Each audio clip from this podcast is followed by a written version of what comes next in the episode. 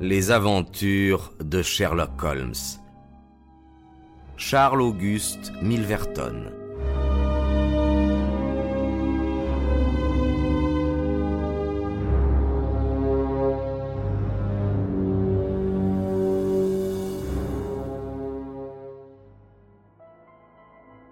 Un bruit métallique résonna dans l'obscurité, la lumière électrique jaillit, la porte se referma, et nous sentîmes l'odeur d'un cigare, tandis que les pas vinrent à quelques mètres de nous.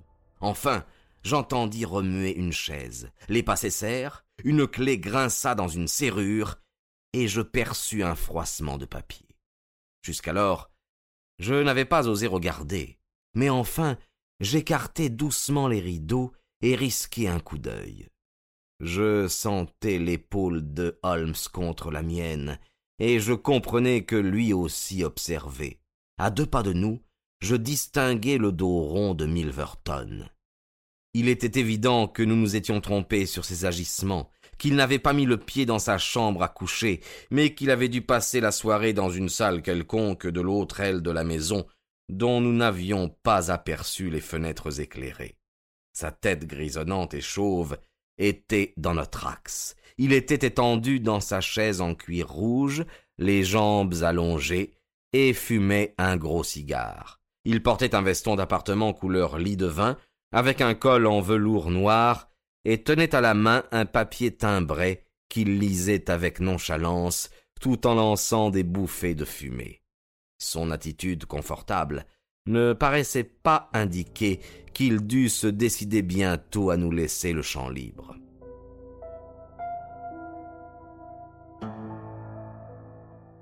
Holmes me serra la main pour me rassurer. Il voulait évidemment me faire comprendre qu'il était maître de la situation et que tout allait bien. Je ne savais pas s'il avait pu voir, comme moi-même, que la porte du coffre-fort était imparfaitement close et que Milverton pourrait le remarquer. En moi-même, j'étais décidé, si je me rendais compte par son regard qu'il s'en était aperçu, à me précipiter sur lui en lui jetant mon pardessus sur la tête et de laisser à Holmes le soin de faire ce qu'il jugerait utile. Milverton ne leva pas la tête, intéressé sans doute par le document qu'il lisait en tournant les pages. Je pensais cependant qu'après avoir fini sa lecture et terminé son cigare, il passerait dans sa chambre, mais avant qu'il en fût ainsi, notre attention fut détournée par un nouvel incident. J'avais pu observer qu'à plusieurs reprises, Milverton avait examiné sa montre, s'était levé, puis rassis avec un geste d'impatience. L'idée qu'il pouvait avoir un rendez-vous à pareille heure ne m'était pas venue à l'esprit jusqu'au moment où j'entendis un faible bruit dans la véranda extérieure. Milverton laissa tomber ses papiers et se tint droit sur son fauteuil. Le bruit se renouvela, puis j'entendis un léger coup frapper à la porte. Milverton se leva et l'ouvrit. Eh bien, fit-il sèchement, vous êtes près d'une demi-heure en retard. C'était donc là le motif pour lequel la porte n'était pas fermée. C'était là l'explication de l'attente de Milverton. On entendit un froufrou de robe. Je fermai les rideaux, car il avait regardé de notre côté. Quand il eut le dos tourné, je les entr'ouvris à nouveau. Il s'était assis, son cigare insolemment planté dans le coin de sa bouche. Devant lui, éclairé violemment par la lumière électrique, se tenait une femme grande, mince et brune, dont une voilette épaisse couvrait le visage. Un long manteau l'enveloppait tout entière. Sa respiration était haletante, et l'on sentait que son visage devait frissonner sous l'empire d'une vive émotion. Eh bien, dit Milverton, vous m'avez fait perdre une bonne nuit, ma chère. J'espère que vous me revaudrez cela. Vous ne pouviez donc pas venir à un autre moment, hein La jeune femme secoua la tête. Eh bien, si vous n'avez pas pu, tant pis. Si la comtesse est dure pour vous, vous la tenez maintenant. Mais pourquoi trembler ainsi, ma fille? Oh, remettez-vous. Allons, à nos affaires maintenant. Vous m'avez écrit que vous aviez cinq lettres compromettant la comtesse d'Albret et que vous désiriez les vendre. Moi, je suis tout disposé à les acheter. Nous sommes donc d'accord, et il ne nous reste qu'à fixer le prix. Je voudrais d'abord les examiner. Si elles sont intéressantes. Ah, bonté divine, est-ce vous?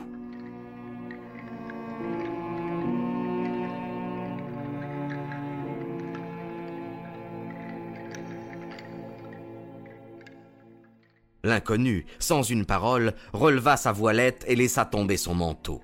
J'aperçus une figure sombre mais belle, un nez aquilin, des sourcils épais qui cachaient des yeux durs et brillants, des lèvres minces sur lesquelles se dessinait un sourire menaçant.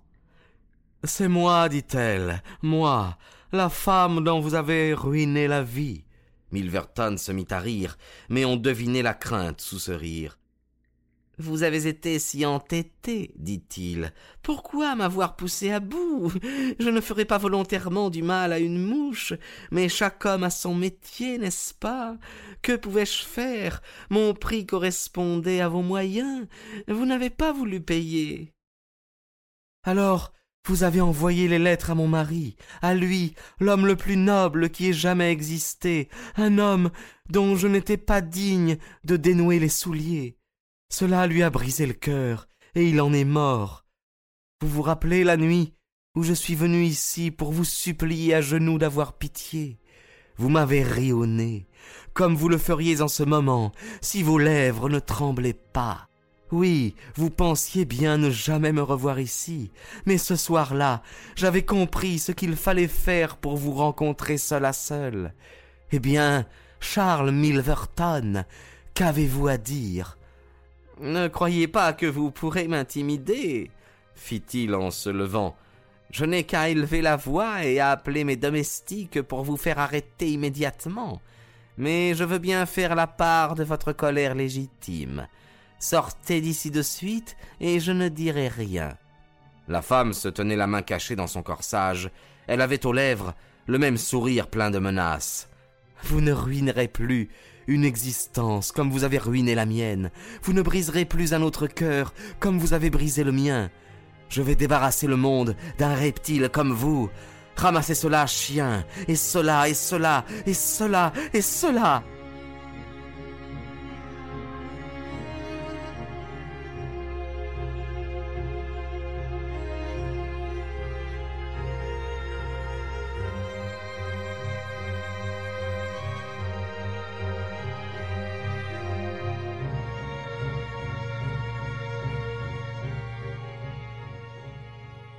Elle avait saisi dans son corsage un petit revolver et avait vidé le barillet à bout portant dans la poitrine de Milverton, qui s'affaissant sur la table essayait encore d'y reprendre ses papiers. Il se releva, reçut un dernier coup et roula par terre. Ah, vous m'avez achevé, dit-il, et il ne bougea plus. La femme l'examina et lui porta un coup de talon au visage. Il ne fit aucun mouvement. L'air frais de la nuit pénétra dans la pièce surchauffée. La vengeresse avait disparu. Rien ne pouvait sauver cet homme de son destin. Au moment où j'avais eu l'intention de me montrer pour enlever le revolver de cette femme, j'avais senti la main froide de Holmes saisissant mon poignet pour me retenir. J'avais compris la signification de cette étreinte.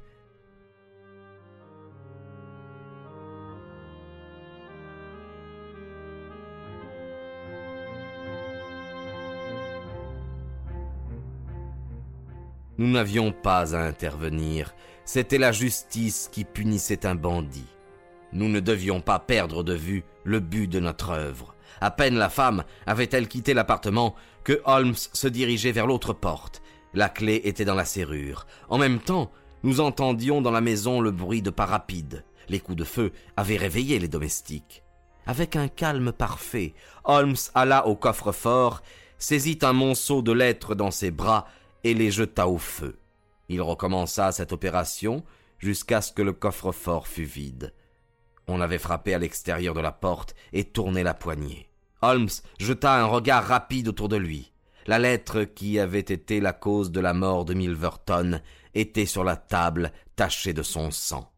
Holmes la jeta au milieu des papiers enflammés, puis il prit la clé de la porte extérieure, sortit après moi et la referma. Par ici, Watson, nous pouvons escalader le mur du jardin de ce côté, dit-il.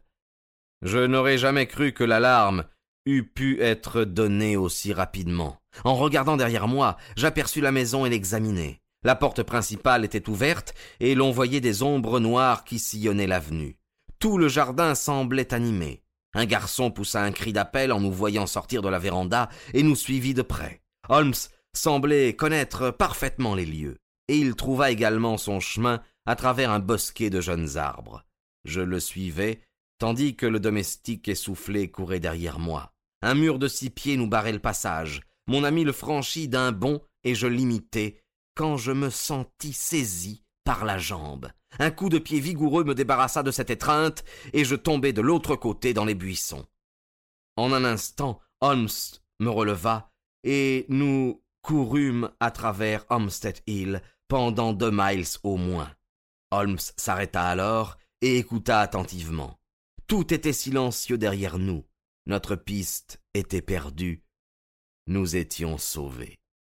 Le lendemain de cette aventure, nous étions chez nous en train de fumer après notre déjeuner, quand M. Lestrade de Scotland Yard fut introduit dans notre modeste salle à manger. Il avait pris son air le plus solennel. Bonjour, monsieur Holmes, bonjour, dit-il. Êtes-vous bien occupé en ce moment? J'ai toujours le temps de vous écouter. J'ai pensé que peut-être, si vous n'aviez rien de pressé, vous voudriez bien nous aider dans une affaire très grave qui s'est passée à Hampstead cette nuit. Vraiment? dit Holmes. De quoi s'agit-il? Un assassinat des plus corsés.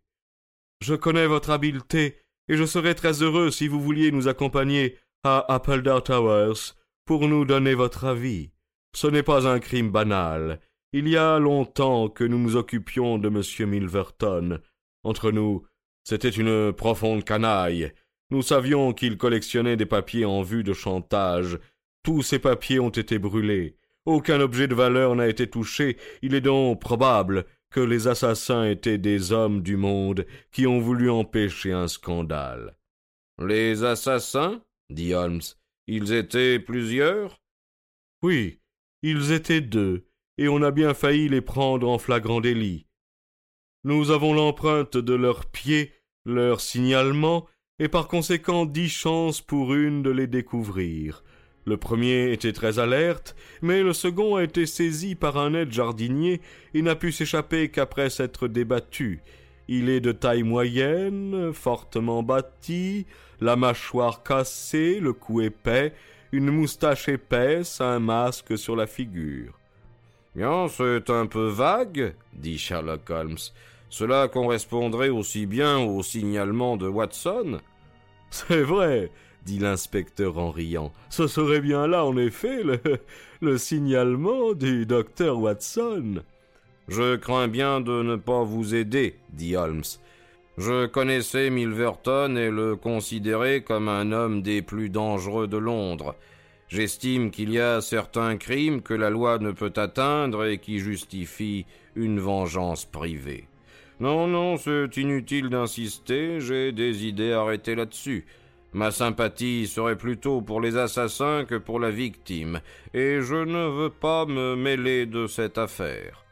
Holmes ne m'avait pas encore parlé du drame dont nous avions été les témoins, et je remarquai que pendant toute la matinée, il était resté pensif. Il avait l'air d'un homme qui recherche dans ses souvenirs. Pendant notre déjeuner, tout à coup, il bondit. Pardieu, Watson, j'ai trouvé. Prenez donc votre chapeau et venez avec moi.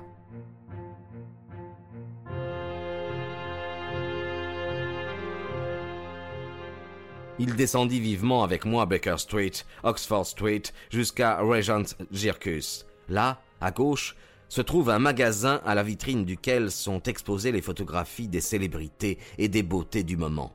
Les yeux de Holmes se fixèrent sur l'une d'elles, et j'aperçus l'image d'une femme à la beauté royale et grandiose, en costume de cour, avec un diadème de diamants sur sa noble tête. Je remarquai la courbe gracieuse de son nez, ses sourcils épais, sa bouche droite, son menton énergique. Ma respiration s'arrêta quand je lus le nom de l'homme politique, aussi illustre par sa situation que par sa noblesse, dont elle avait été la femme.